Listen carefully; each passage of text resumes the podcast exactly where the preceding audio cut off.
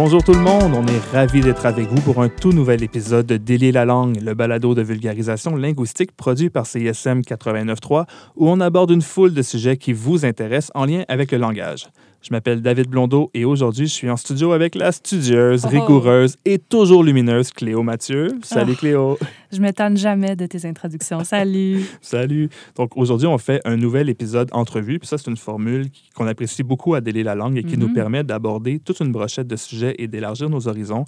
Euh, si vous avez suivi nos derniers épisodes, vous vous rappelez peut-être de nos entrevues captivantes sur des variétés géographiques du français, comme le français de l'Acadie, de la Nouvelle-Angleterre ou de la Louisiane, et aussi de sujets d'actualité comme le français à occupation double ou encore euh, la rédaction des dictionnaires, aussi appelée lexicographie.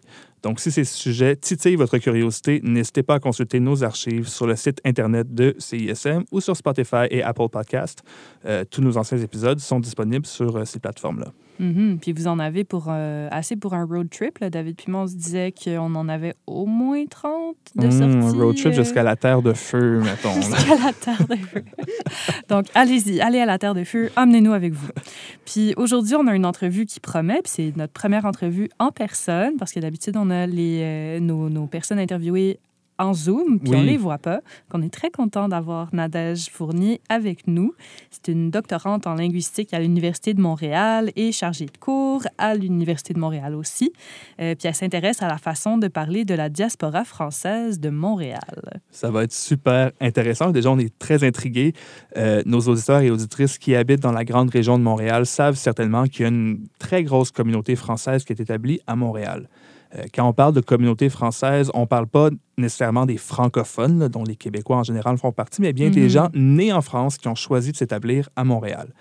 Euh, combien ils sont exactement? Bon, c'est difficile d'évaluer avec exactitude la taille de la diaspora française à Montréal, mais on parle certainement de plusieurs, plusieurs dizaines de milliers de personnes, euh, peut-être autour de 100 000 même, des chiffres qui ont été avancés, mais on ne le sait pas avec certitude. Mm. Euh, c'est une communauté, en tout cas, en plein essor, puis qui occupe une place très importante dans le portrait de l'immigration à Montréal. Euh, en fait, j'ai une petite statistique, là, mais entre 2013 et 2017, la France arrivait au deuxième rang des pays d'origine des immigrants et immigrantes qui venaient s'installer à Montréal. Et puis, si on se fie aux objectifs d'immigration de la CAQ, cette tendance migratoire ne devrait pas dérouler. Effectivement. Que, si vous ne le saviez pas, il y a une priorité euh, qui a été euh, explicitée de la- par le premier ministre euh, pour favoriser L'immigration francophone. francophone et française, notamment. Hmm, Ouais. Euh, il y a certains stéréotypes sociaux puis sociolinguistiques associés à cette vague migratoire-là.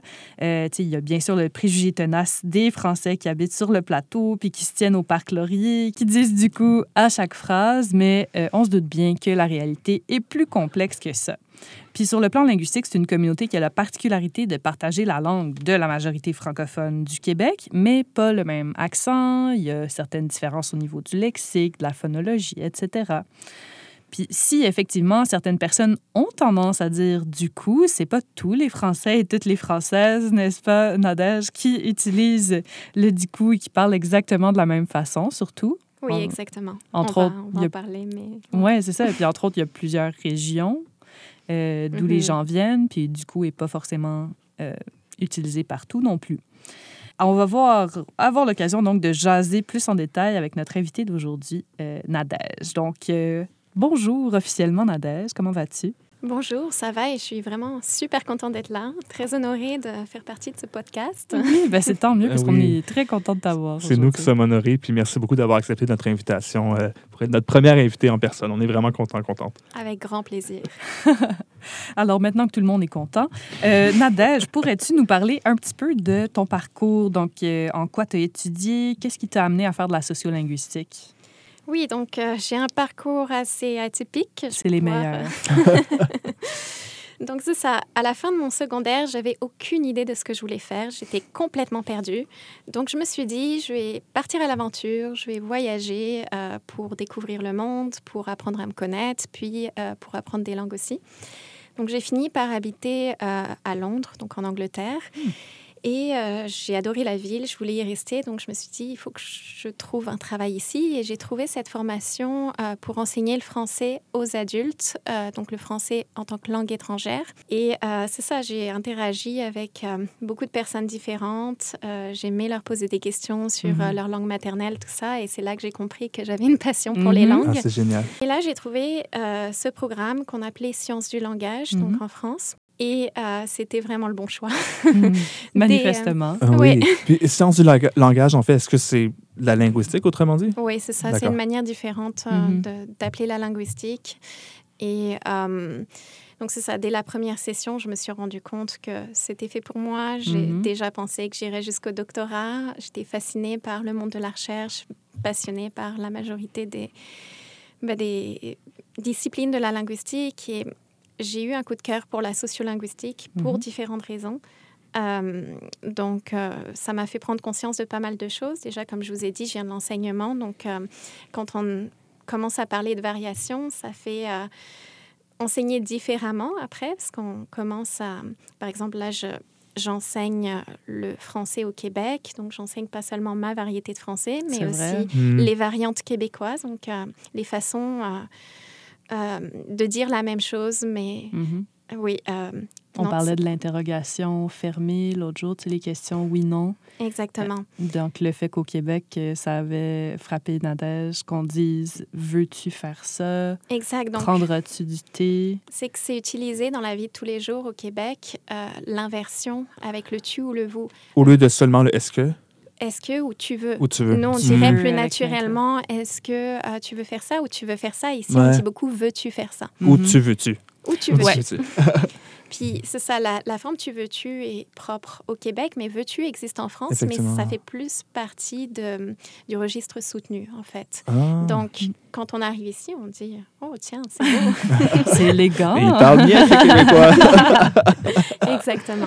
Ah, mais c'est génial. Donc là, dans le fond, euh, tes études t'ont amené de Paris à Montréal pour tes études doctorales. Mhm. Puis euh, maintenant, tu t'intéresses à l'acquisition du, du français québécois par les membres de la communauté française de Montréal. Qu'est-ce qui t'a amené à t'intéresser à ce sujet-là spécifiquement? Donc, euh, c'est ça, j'ai été euh, à Montréal pour la première fois en 2016 pour ma troisième année de, de bac. Puis, j'ai commencé ma maîtrise en 2018. Puis, j'avais, comme j'avais pris un an entre mon bac et ma maîtrise, j'avais essayé de réfléchir à des sujets potentiels. J'avais une longue liste de sujets possibles, mais rien qui sortait vraiment du lot.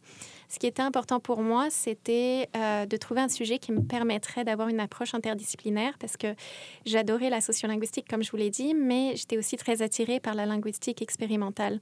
Donc, je voulais trouver un sujet qui me permette de faire un petit peu les deux. Puis, juste euh, la, la- linguistique expérimentale, est-ce que, que tu peux expliquer un petit peu pour des gens qui ne savent pas ce que c'est? Ben, c'est le fait de- d'utiliser euh, des expériences scientifiques. euh, donc, euh, ce qui est nouveau vraiment, c'est l'intégration de, de ces paradigmes expérimentaux pour la recherche en sociolinguistique. Donc, euh, Parce qu'avant, c'était plus appliqué, par exemple, à la phonologie ou des choses comme ça? ou la psycholinguistique, Ah, les ok. neurosciences, c'est ça, c'est Ouais.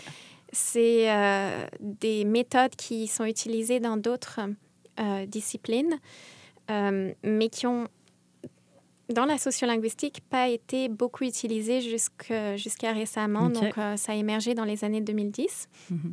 Euh, donc, c'est ça. Moi, c'était important de faire ce qu'on appelle de la sociolinguistique cognitive. Donc, euh, d'utiliser euh, des méthodes euh, d'autres disciplines pour euh, en fait enrichir le domaine puis comprendre les mécanismes qui sous-tendent le processus que j'étudie. Super. Puis, donc, ton sujet de recherche, parmi, quand tu avais toute ta liste, comment tu as fait pour choisir parmi les options? Donc, euh, je dirais que euh, j'ai été pas mal inspirée par deux profs. Donc, euh, d'abord, euh, c'était la toute première session de ma maîtrise. Je parlais avec un prof de phonétique après un cours qu'il donnait. Et comme je suis française, il s'est mis à me parler des Français de Montréal et du fait que ben, ça, le, ça le surprenait d'entendre maintenant des Français qui commencent à utiliser des formes du français québécois. Il Mhm. avait l'impression qu'il y, avait un Mhm. changement, en fait, parce que c'est un, un monsieur qui, qui a probablement euh, bah, plus de 50 ans et qui, qui est à Montréal depuis un moment. Et euh, qui m'a dit, mais avant, euh, ils gardaient leur façon de parler. Maintenant, euh, on sent qu'ils essaient d'utiliser des formes d'ici. Et ça l'intriguait. Donc, moi, j'ai entendu ça et je me suis dit, tiens, sujet potentiel. Mhm. Mais euh, c'est ça, j'ai gardé ça dans ma tête. Puis quelques semaines plus tard, je suivais un, je suivais un séminaire de sociolinguistique euh, avec euh, la personne qui est maintenant ma directrice de recherche, donc Mhm. Julie Auger. Euh, et elle a mentionné qu'il n'y avait pas assez de recherche sur l'acquisition de dialectes. Donc là, j'ai un peu fait le lien entre les deux informations. Je me suis dit, tiens, je vais, je vais contribuer au domaine de l'acquisition de dialectes en me penchant sur le cas des néo-montréalais d'origine française. Super. Ouais, vraiment. Ouais. Puis là, ton, ton sujet, euh, comment tu as procédé au recrutement, en fait? Est-ce que tu t'es promené sur le plateau avec un micro en posant des questions à, à, à tout vent? Sur le plateau spécifiquement. oui. Pas vraiment, non. ça aurait été le fun. Ben, Euh, J'aurais aimé ça, là, faire ma petite enquêtrice. Ouais, mais ça aurait été peu éthique, par contre, d'enregistrer les gens à leur insu dans la rue. Ah, C'est vrai qu'on est pas mal bloqué avec le comité Ouais. d'éthique. Ouais. ben, des petits formulaires de consentement par-ci, par-là. Non, mais en toute blague à part, comment hein, comment t'as procédé pour vrai? Euh, bon, la majorité de mes participants, euh, je les ai recrutés grâce à des annonces sur les réseaux sociaux, donc Facebook. Il y a pas mal de groupes euh, pour les Français, Français de Montréal, bon, PVT, beaucoup de choses. Ouais. Après, il y a eu le bouche à oreille, donc des étudiants, étudiantes qui connaissaient mon sujet, m'ont dit Ah, tiens, j'ai un ami, j'ai une amie qui, qui rentre dans tes critères, euh, je pourrais lui demander, je pense qu'il ou elle aimerait participer à ta recherche, etc. Et euh, c'est vrai qu'en général, les gens euh, ont beaucoup de fun euh, quand ils participent à cette recherche. C'est aussi un sujet qui les intéresse, donc euh, j'ai pas de mal à recruter. J'ai aussi, euh, bon, je me suis promenée un petit peu, pas forcément sur le plateau, mais dans certains parcs. euh, Et euh, quand j'entendais des accents français, euh, parfois j'allais vers les gens et je leur, je leur parlais de mon sujet. Quand même, hein? J'aime ça, j'aime ça. Mais ça n'a pas été euh, ma méthode de recrutement principale. J'ai Mhm. j'ai surtout euh, ben, ce qui a vraiment euh, euh, permis de recruter euh, la majorité des participants, c'est les annonces Facebook. Puis, dans le fond, donc là, ces méthodes-là t'ont permis d'aller chercher un, un échantillon. Tu avais combien de, de personnes avec qui tu t'es euh, entretenu pour ta récolte de données? Parce que c'est des entrevues que tu as fait avec ces personnes-là, non? Oui, oui. euh, donc, euh, plusieurs entrevues, en fait. Pour le moment, j'en ai seulement 12. La COVID nous a pas mal ralenti, Ouais. malheureusement. donc, vous savez, pendant deux ans, on a eu pas mal de confinements stricts où on devait euh, garder une certaine distanciation physique. C'était un autre monde. Oui, c'est ça. Donc, ce qui s'est passé, c'est qu'à la base, euh, bon, je voulais euh, recruter euh, donc des nouveaux arrivants, puis les suivre pendant trois ans. Tous les six mois, je voulais faire une nouvelle entrevue. Mais à cause de la COVID, on a fait ça seulement pendant l'été, donc ça a été une fois par an. Mais quand même, euh, là, on a euh, trois entrevues différentes avec des personnes qui sont arrivées en 2019-2020. Et on va en avoir une encore euh, l'année prochaine. Donc, euh, l'étude longitudinale, finalement, a pu avoir lieu, même Mhm. si ça n'a pas été exactement la fréquence à laquelle on s'attendait. C'est ça. Donc, pour le moment, on a, il me semble, huit nouveaux arrivants et quatre personnes qui euh, ont résidé à Montréal depuis plus de huit ans.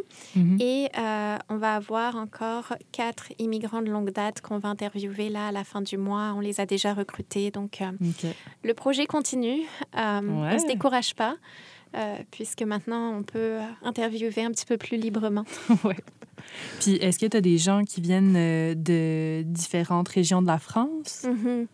Donc, c'est ça. On a voulu euh, contrôler un petit peu la région d'origine. Donc, on a recruté des personnes qui viennent de Paris ou de la région parisienne et des personnes qui viennent du nord ou de l'ouest de la France. Pourquoi ces régions-là? Parce que on sait qu'il y a certaines variétés de français dans ces régions-là qui partagent des traits avec le français québécois. Donc, on Mhm. voulait voir Hmm. si les personnes qui ont grandi dans cet environnement linguistique allaient acquérir plus facilement des traits du Ah français ouais, québécois. ouais, ouais. Ah, j'ai hâte de savoir si c'est le cas ou pas. Suspense! Puis, euh, bon, mais sur le plan peut-être davantage épistémologique, c'est c'est quoi les lacunes que tu cherchais à combler avec ce, projet-là, en fait? À quelle réponse, euh, à quelle question plutôt est-ce que tu cherchais à, répondre? Donc, euh, mon projet euh, vise à, à, combler différentes lacunes. Donc, on a trois objectifs principaux. Le premier, c'est de documenter la diversité du français parlé à Montréal, parce que ça fait 50 ans que les sociolinguistes constituent des corpus pour essayer de documenter le français parlé à Montréal, mais on a beaucoup, beaucoup de corpus qui se concentrent sur les groupes originaux. Donc, par groupes originaux, j'entends euh, des Québécois qui ont habité à Montréal pendant toute leur vie ou presque. Après, on a d'autres corpus. Euh, donc, il y a, dans les années 90, un corpus qui a été constitué euh, en interviewant des anglo-montréalais. Euh, on a aussi euh, des Haïtiens maghrébins, mais on n'a aucun corpus, ou du moins on n'en avait aucun avant 2019, euh, qui tenter de documenter le parler des Français de Montréal. Hmm. Donc, euh, on pense que c'est important parce que, comme vous l'avez mentionné en début d'émission, ils sont très nombreux. Mhm. Donc, euh, il y a des chances qu'ils influencent aussi le parler des Mhm. Québécois. Euh, donc, c'est une des lacunes. Ensuite, on espère que le projet va permettre de mieux comprendre les attitudes des immigrants sur le français québécois. Ouais. Parce qu'on sait que les attitudes peuvent influencer les pratiques. Exactement. Euh, donc, ça, ça, peut avoir, ça peut être des pistes intéressantes pour l'enseignement du français langue étrangère pour euh, les personnes migrantes, par exemple. Je pense, euh, je pense à plus loin, là, mais Mhm. ça peut être une application possible. C'est ça. Puis euh, si euh, ce que me disait mon prof euh, s'avère être exact et que les Français commencent maintenant à utiliser des traits québécois alors que ce n'était pas le cas avant, peut-être que ça signifie qu'il y a eu un changement d'attitude aussi. Donc, il faudrait voir. Mm. Et puis, c'est ça, on a beaucoup de- d'études sur euh, l'attitude des Québécois, euh, sur leur propre parler, euh, certaines études sur l'attitude des anglophones, certaines sur les allophones. Mm. Euh, je pense notamment à une étude sur les hispanophones, mais à ma connaissance, il n'y a pas beaucoup d'études sur les immigrants francophones de la ville. Donc, Mhm.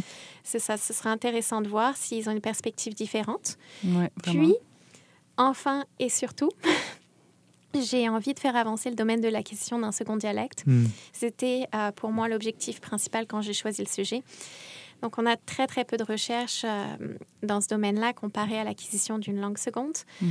Euh, c'est surtout les sociolinguistes qui ont fait des recherches. Donc, la méthodologie reste euh, souvent la même. Donc, euh, on adopte une approche variationniste. Euh, puis, on a peu de recherches sur le français aussi. Donc, il y a pas mal de lacunes différentes dans le domaine que ce projet-là, j'espère, va permettre de combler. Mhm. Puis l'acquisition d'un second dialecte, tu avais mentionné le mot dialecte tantôt, juste pour clarifier pour des personnes qui étudient peut-être pas en linguistique la différence entre une langue puis un dialecte. Par dialecte, j'entends euh, variété géographique d'une langue donnée.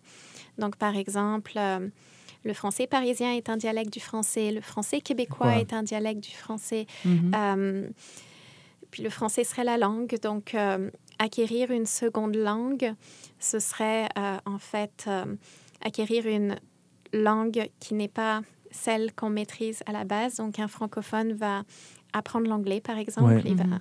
Alors que acquérir un second dialecte, ce serait euh, l'idée de, bah, d'intégrer des traits euh, d'un- d'une variété géographique euh, de sa propre langue maternelle ou même... Ouais, c'est ça. Donc, en l'occurrence, des traits du parler québécois quand on immigre Ouais. de France à Mhm. Montréal. Oui, ou ça pourrait être aussi euh, quelqu'un du Saguenay qui vient à Montréal et Mm. qui vrai, commence C'est à, vrai, ça.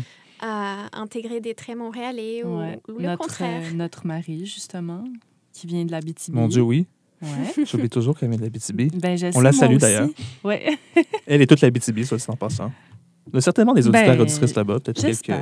J'espère. Une, poignée. C'est ça, je ne sais pas si vous en a parlé, mais euh, c'est fort probable qu'elle ait changé un petit peu sa manière de parler en venant à Montréal. Donc, euh, Hmm, On en avait parlé, mais elle était, elle était pas si sûre que ça. Elle avait pas, elle considérait qu'elle avait pas un accent très marqué de sa région d'origine, donc un dialecte très marqué de sa région d'origine.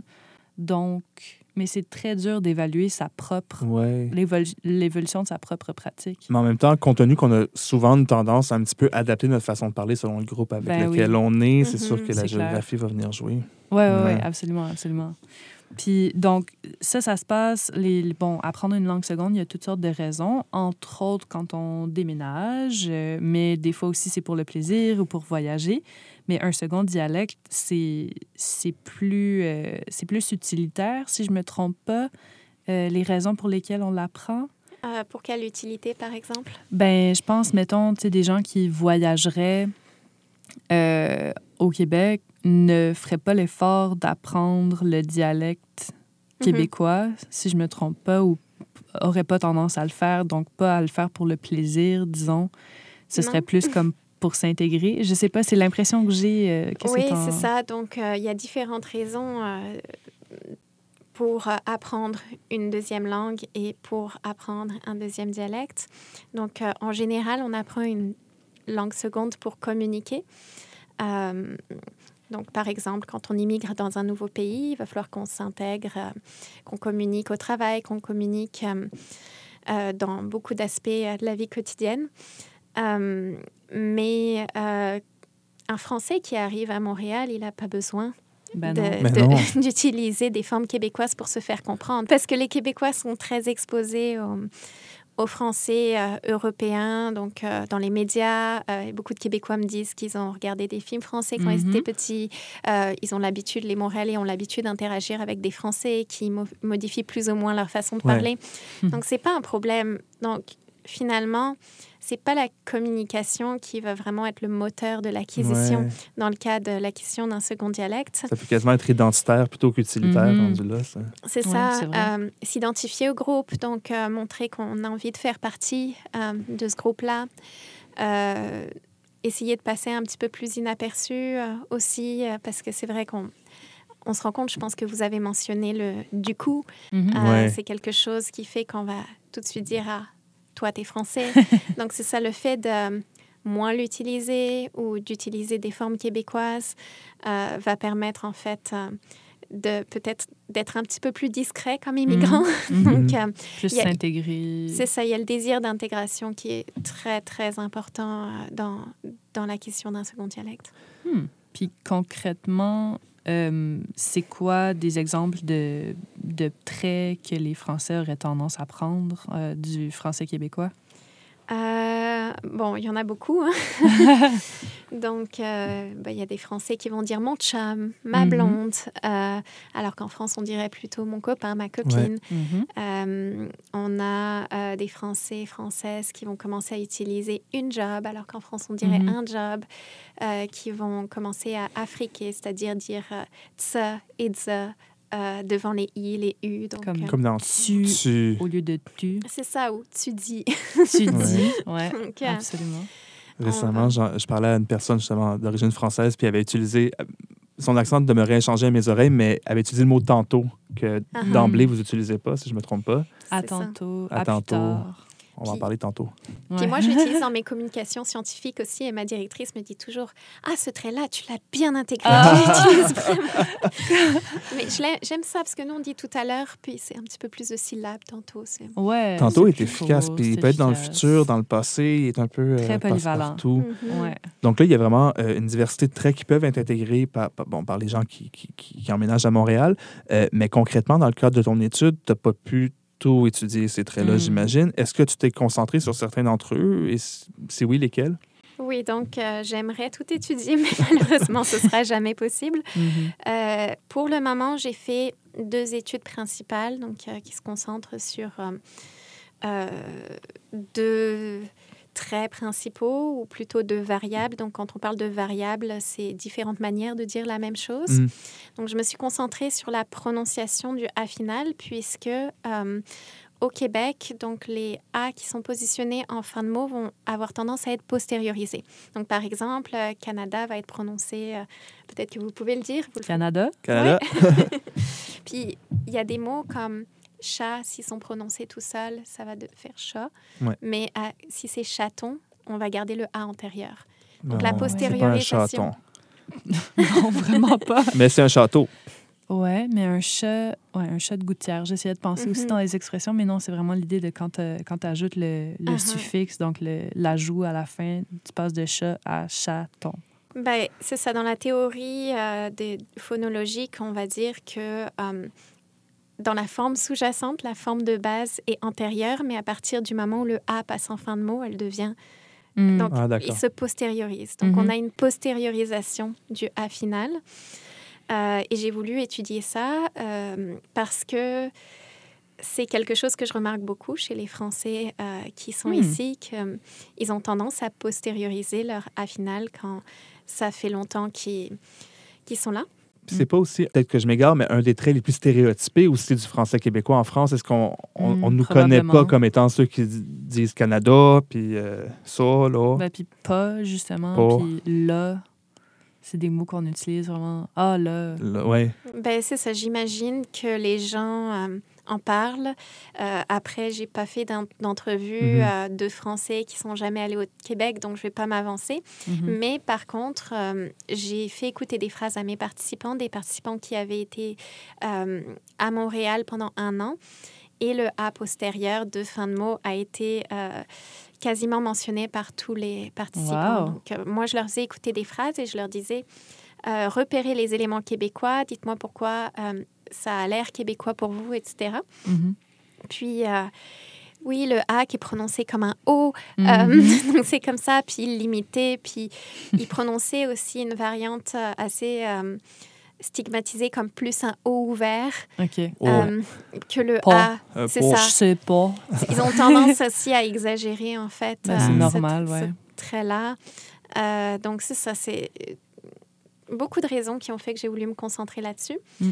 Puis plus récemment, je me suis concentrée sur les mots euh, alors, euh, donc, ça fait que... euh, Fake. Euh, c'est ça. En fait, il y a beaucoup de variantes de prononciation. Il y a fac, faque, fake, fait que, Ouais. ça fait que. Il y en a encore beaucoup d'autres que je pourrais pas euh, tout dire. Mais euh, c'est ça. Je me suis concentrée sur cette forme-là parce que euh, c'est des formes qui permettent euh, d'exprimer. Donc, ce sont des marqueurs de conséquences Mhm. et euh, aussi des marqueurs de discours. Donc, elles expriment la même chose, donc on va pouvoir les regrouper sous une même variable. Mhm. Et aussi, c'est des formes qui ont pas mal été étudiées récemment. Donc, Mhm. il y a pas mal d'études qui ont quantifié ça chez les, chez les Québécois. Donc, ça me donne un élément de comparaison. Donc, c'est Ouais. pour ça que je me suis concentrée là-dessus. Super. Donc, euh, est-ce que tu peux nous parler maintenant un peu de tes résultats? Est-ce qu'ils correspondaient pas mal à tes attentes ou as-tu eu pas mal de surprises du coup? Les deux, j'ai eu des, des résultats auxquels je m'attendais, puis des résultats euh, surprenants. OK. Donc, parmi les résultats qui correspondaient à mes attentes, euh, je dirais que pour les deux variables dont j'ai parlé, on a pu démontrer une certaine acquisition Mhm. euh, de la variante québécoise. Donc, euh, le A postérieur euh, dans le cas de la prononciation du A final, puis fait que dans le cas de- des marqueurs de conséquences discours. Mhm. Après, euh, il faut dire que dans les deux cas, euh, les Français, même s'ils l'intègrent, euh, ils l'utilisent dans une moindre mesure si on compare avec l'usage québécois. Donc, si Mhm. je pense à fait que, il me semble que l'étude qui a été publiée en 2022 montrait que les Québécois l'utilisent dans 80% des cas. Quasiment, C'est- vraiment un haut taux d'usage. Alors que euh, les Français, je pense, ceux qui étaient bien établis, euh, l'utilisaient dans environ 15% des cas. Donc, Ah ouais, on voit même. un, Un grand bon écart. écart. Pour le A postérieur, euh, c'était à peu près 40% alors que beaucoup d'études, même s'il n'y a pas eu beaucoup de quantification, indiquent que ce serait quasi catégorique, donc presque toujours postérieur au Québec. Euh, bon, Hmm. il faudrait refaire des études parce que il est possible que ça ait changé depuis euh, euh, Ouais, les ça. articles que j'ai lus. Euh, mais euh, en tout cas, ce, qui est clair, c'est que l'usage euh, est beaucoup moins fréquent que l'usage des Québécois. Mm. Et aussi, parfois, euh, la prononciation, donc dans le cas, par exemple, de fait que, correspond Mhm. pas toujours euh, à la prononciation locale. OK, par exemple. Donc, ben, justement, euh, J'ai entendu des fake, donc euh, avec des et ouverts, euh, Ah, pardon, non. fermés. Ouais, ouais, comme Euh, donc, pro- proche d'un i. euh, oui, c'est ça, fake. euh, alors qu'ici, c'est plutôt fake Ouais. ou fac. Ouais. Plus ouvert. Ouais. Mais c'est ça, c'est on retrouve souvent ce genre de forme hybride euh, chez les Mhm. apprenants euh, d'un second dialecte. Ce qui est super cool, en fait. Ça donne quasiment un. Ben, c'est un dialecte hybride, mais. Ben, oui, ça fait que des fois, on est considéré comme étranger, non seulement chez soi, mais aussi Ben oui, c'est ça, parce que quand tu acquiers ces choses, ces traits-là Mhm. dans, ta, dans ton quotidien, puis mettons, pendant la COVID, t'es pas allé voir ta famille depuis longtemps, Mhm. puis là, tu retournes dans ta famille, puis tu utilises des traits québécois, Ouais. là, ils font comme. Euh, Tu parles comme une Québécoise, Ben mais ici, tu donc. parles encore comme une Française. donc Puis ça, a fait- l'air bizarre aussi parce que t'étais pas comme tu parlais pas comme ça avant. Mhm. Puis c'est un Mhm. changement qui est très audible, Ouais. tu sais, flagrant. Exactement. Puis les Québécois vont savoir, en général, pas toujours, mais dans la grande euh, majorité des cas, euh, ils vont savoir que ils ont un Français en, en face d'eux ou une Française, Mhm. alors que les Français et Françaises vont être plus confus. Hmm. Euh, donc, euh, ça pourrait vous surprendre, mais beaucoup de Français qui habitent à Montréal pensent que je suis québécoise. Ah ouais? Ah non, alors que pour moi, c'est bien C'est clair. clair. Oui, oui, oui. C'est oui. très clair. Oh, Les wow. Québécois sont jamais confus. Non. Et c'est ça qui est intéressant. On a vraiment, on perçoit pas les mêmes choses. Mhm. Donc ça, ça fait partie des choses que j'ai envie d'explorer aussi. Pourquoi on a une perception aussi différente et Mm. c'est ça, c'est c'est assez intéressant. Ben, Puis toi, au niveau des traits que tu as intégrés, donc tu as mentionné que tu aimais bien l'inversion, tu sais, les, Mhm. les vertus. Ça, je l'ai intégré vraiment de rapidement. façon très euh, délibérée. là. C'était un choix pour toi Pas de l'intégrer. forcément, non, Ok. non. c'est- c'est J'avais cru comprendre. J'ai l'impression que c'était inconscient, mais je suis quand même linguiste, donc je me suis entendu le dire, puis je me suis dit, euh, ah tiens, j'ai intégré ça. Euh, Est-ce qu'il y en a d'autres, des traits que tu sais que tu as intégrés? parfois, je prononce des a postérieurs. Je dis beaucoup, c'est ça, c'est ça, c'est ça, et ça, c'est très québécois. Euh, aussi, Hmm. les en tout cas, en En début de cas. phrase, en tout cas, en tout cas, quand Hmm. tu es à la façon dont on pourrait dire anyways en Ouais. anglais. Mhm. Ouais. Exactement. Euh, ça, c'est très québécois. Euh, puis, oui, il y a beaucoup d'éléments lexicaux. Euh, Mm. Le tantôt, j'en parlais tantôt, Ouais. justement. Ouais. Euh, puis, j'imagine que j'utilise un peu moins du coup, mais il reste présent dans mon parler. Euh, c'est ça. Puis parlant de tantôt, tu mentionnais tantôt que certains résultats t'avaient surpris. Ça serait quoi des exemples de, de résultats euh, inattendus dans ta recherche? Euh, ce qui m'a surprise, parce qu'on a pour le moment analysé un corpus de huit participants, Mhm. Euh, c'est que parmi les quatre participants bien établis, donc les personnes qui sont là depuis longtemps, euh, on voit des comportements très différents d'une variable à une autre. Donc, par exemple, la participante qui a utilisé le plus de a postérieur de très loin est la seule qui a jamais utilisé le trait québécois fait que. Hmm. Hmm. Donc, on dirait que euh, les participants acquièrent différents traits. On n'a pas simplement des participants qui essaient d'utiliser plein de traits québécois et d'autres euh, euh, qui essaient de, de bloquer tout ça, qui n'en utilisent pas du tout. C'est un Hmm. petit peu plus subtil que ça. On dirait que euh, certains traits sont plus facilement intégrés par certains profils, moins par d'autres. Fait qu'il y a vraiment une variation individuelle dans Mais ton... ça, c'est intriguant. Tu parles quand Ouais. même de profil. Est-ce que tu as été capable de faire des liens entre certains de tes participants, des caractéristiques, par exemple, d'âge ou de profession? Ou de provenance? Ouais. Bon, pour le moment, euh, on n'en a que huit, Ouais. Ouais. seulement quatre qui sont euh, bien établis. Donc, Mhm. c'est, on, on peut Ouais, difficilement difficile. faire des généralisations. Mhm.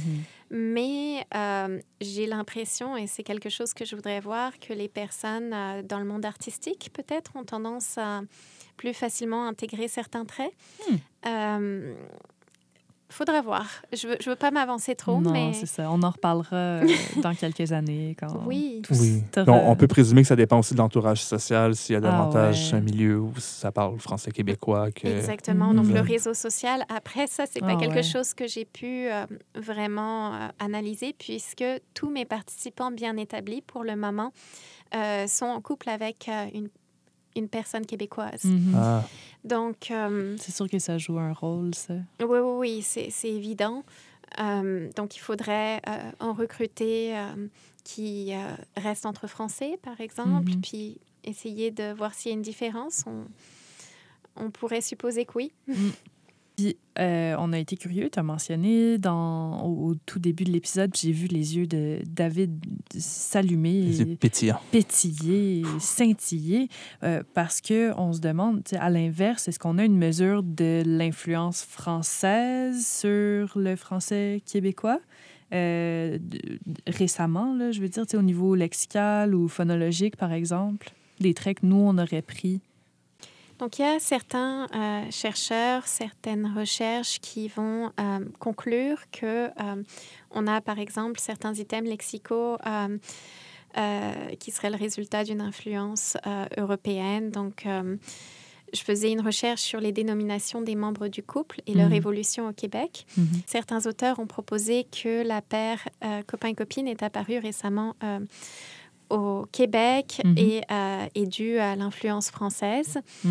Euh, et ce qu'on a vu dans mon étude, c'est que c'est les jeunes de moins de 30 ans qui l'utilisent. Oui. Donc, euh, vous confirmez ça? Ouais, ben nous, on a atteint le 30 ans. Là. Toi, tu as le 31 qui. qui Le, le pointe 31 bout qui, ouais, ouais, qui fesse dans le dash, comme on dit, qui s'en vient, mais on n'est pas rendu là.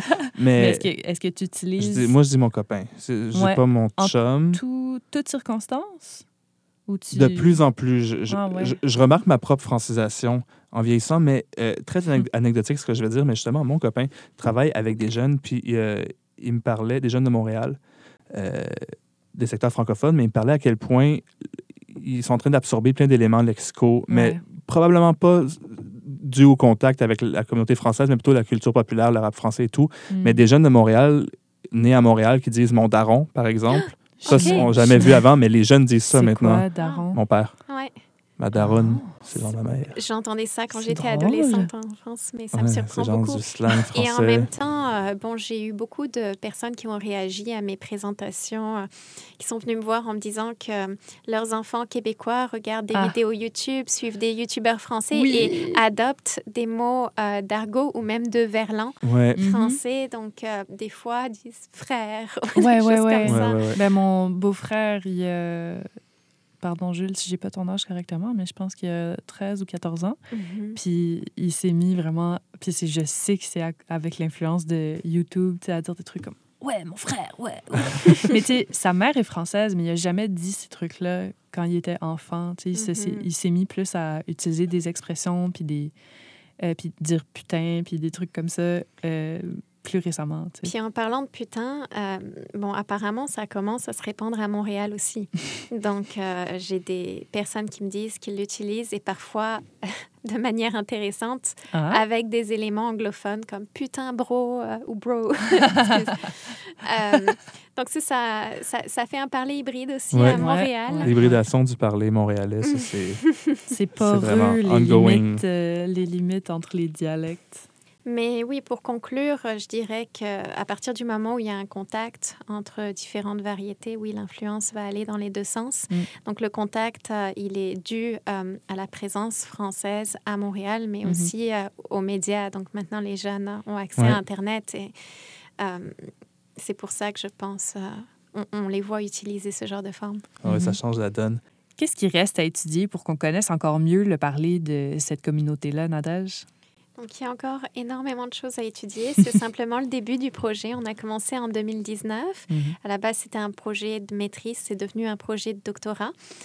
Euh, mais ça me passionne. Ça semble aussi intéresser les chercheurs autour de moi. Donc, je pense Mhm. que je vais encore faire des recherches sur ce sujet-là pendant des années, même après euh, mon doctorat, je l'espère en tout cas. Mhm. Euh, donc oui, il y a encore beaucoup de variables qu'on pourrait explorer. Euh, je vous ai parlé de deux variables, mais il y en a beaucoup. Mhm. Euh, il y a beaucoup d'éléments. En fait, les données qu'on a recueillies sont très riches, donc on pourrait les analyser sous Avec beaucoup d'angles. angles différents, Mhm. ouais. Euh, J'aimerais euh, observer le lien entre la capacité de production et de perception de mes participants. Euh, Hmm. J'aimerais aussi comparer la capacité de production et l'usage spontané parce que c'est fort probable que c'est différent.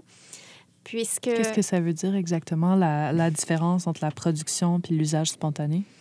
Euh, la, la capacité de production, donc, par exemple, je vais être capable de prononcer un A postérieur ou une di- diphtongaison. Donc, Mhm. peut-être que vous pouvez donner des exemples de diphtongaison.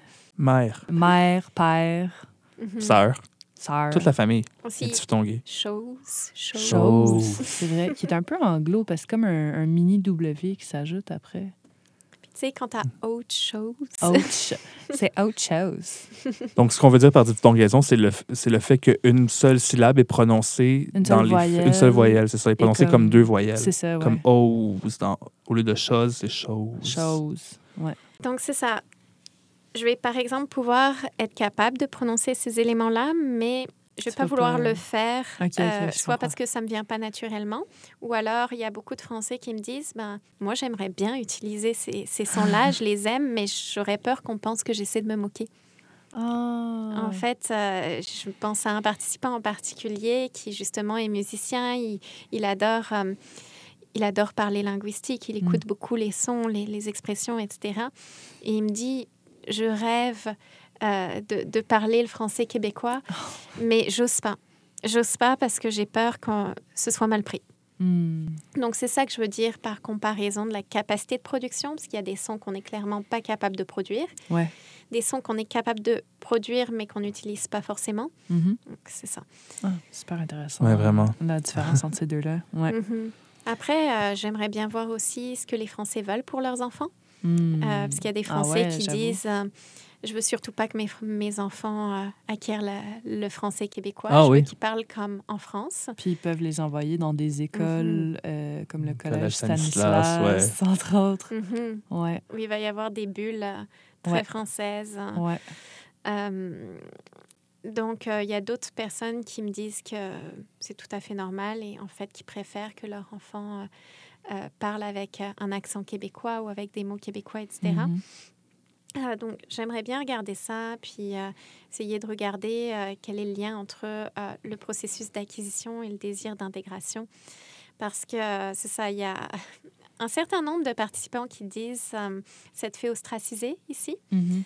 ou ressentir un certain racisme anti-français. Donc, c'est pas Mhm. tous les participants, mais Ben, Quand il y a même- l'expression juste le, de, le, le fameux ah, maudit français exactement. qui est comme de dire que tout un groupe de personnes euh, nous emmerde. euh, C'est un peu, c'est une forme de racisme. Là. Oui, ben, certains l'utilisent plus en blague, d'autres l'utilisent plus Ouais, au mais premier les blagues degré. peuvent être méchantes Ouais. aussi. Ouais. Donc, il y a euh, des recherches justement sur les connotations euh, euh, qui euh, sont associées à maudit français. Mhm. Euh, certains Français l'utilisent pour se décrire eux-mêmes, donc il y a une sorte de réappropriation euh, Mhm. de la forme. Euh, donc, c'est pas forcément méchant, mais euh, j'ai des participants qui m'ont dit qu'ils ont entendu des Québécois dans la rue leur dire euh, très sérieusement euh, ou dire, se dire entre eux Ah, encore des maudits français. Hmm. Euh, Ouais, euh, ça crée un environnement Ouais, quand même hostile. hostile. Oui. Mhm, Exactement. Donc, euh, c'est documenté aussi. Euh, donc, il y a certains anthropologues, sociologues qui euh, parlent de méfiance des Québécois envers les Français dû à l'histoire euh, de Mhm. l'immigration, etc. Euh, donc, le français est souvent perçu comme arrogant, comme Mhm. euh, euh, quelqu'un qui essaie un peu d'imposer ben, sa langue, euh, Mhm. les, les habitudes, ou plutôt son dialecte Mhm. les habitudes de son pays, etc. Euh, donc, il y a- il y, a plusieurs euh, stéréotypes négatifs. Après, il y a, je, je vous rassure, il y a des participants à qui j'ai posé la question et qui m'ont dit non, j'ai absolument pas ressenti ça. Euh, les Québécois sont très accueillants. Euh, donc, c'est c'est partagé. Mhm. Mais euh, j'aimerais voir si les personnes qui ressentent une certaine hostilité ou du moins une certaine méfiance essaient justement pour s'intégrer d'utiliser plus de traits ou, ou, Mhm. à l'opposé Ah. sont tellement euh, mal à l'aise que finalement ils Mhm. vont avoir tendance à plus, plus maintenir leur euh, façon de parler. Ah, ouais. C'est fou comment ton sujet ouvre de Ah multiples ouais. avenues de recherche. C'est c'est vraiment super fascinant. intéressant. Ouais. Ça donne ça. vraiment envie de suivre euh, tes recherches. Ouais. Ça, ça touche à la sociologie, l'anthropologie, mais aussi, euh, euh, c'est ça, l'expérimental, comme je disais. Donc, Ouais. c'est vraiment, euh, c'est le sujet parfait pour euh, l'objectif que j'avais au tout début de ma maîtrise. C'est vraiment Mhm. génial. Ouais, merci vraiment beaucoup. J'ai- personnellement hâte de jaser des résultats finaux avec toi au cours des prochaines années.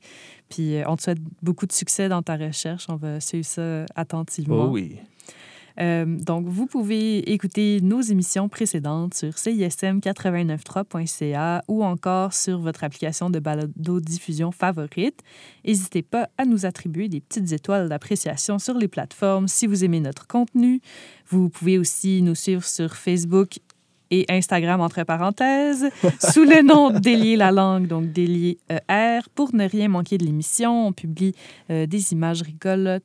Vous pourrez voir ce qui se passe quand nos épisodes sont disponibles, euh, des petits commentés avec la communauté euh, de, de langue déliée qui se développe. Oui, pour ne rien manquer de notre actualité. quoi. Exactement.